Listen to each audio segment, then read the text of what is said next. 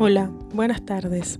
En esta instancia hablaré sobre la técnica de nado de espalda, pero me basaré en hablar solo del movimiento de piernas. En este estilo, el nadador utiliza una alternativa de brazos y piernas.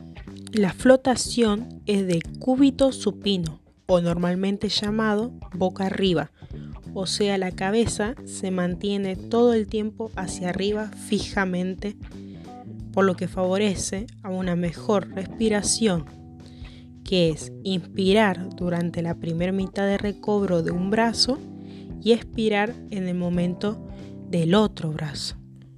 Una desventaja de este estilo de nado es el nadador no tiene visualización del camino, por lo que tiene que buscar puntos de referencia para no chocarse con el borde o al realizar el viraje.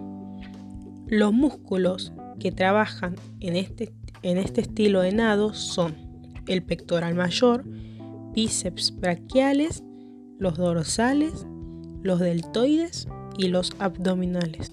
Existen dos tipos de movimientos, el de brazos y piernas.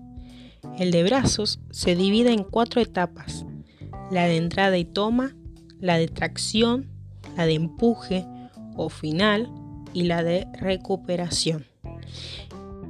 Y las piernas hacen el movimiento de batido de arriba hacia abajo. La acción principal del movimiento de piernas es la de mantener el cuerpo en forma horizontal. Esta tiene dos fases de movimiento, de forma ascendente y descendente.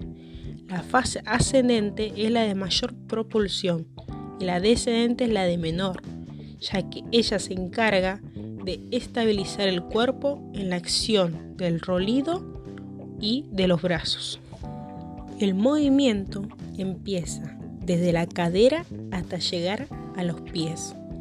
Tiene que haber una correcta flexión de las rodillas ya que si están estiradas no se logra avanzar y si están flexionadas se sale de la superficie.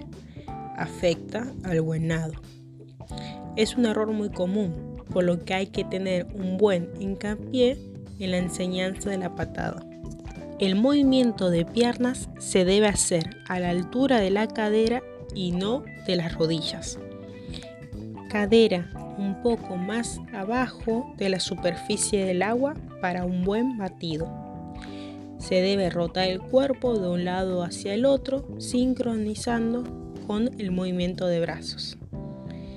Hay un estilo que se llama el batido subacuático, que es el más sencillo, más rápido y eficaz, ya que realiza una cantidad de números mayor de impulsos de piernas que brazos, lo que hace desplazarse más rápido. Un espaldista debe coordinar los movimientos por seis ciclos de piernas, digamos, una hacia arriba y entre la otra va hacia abajo, por cada ciclo de brazos.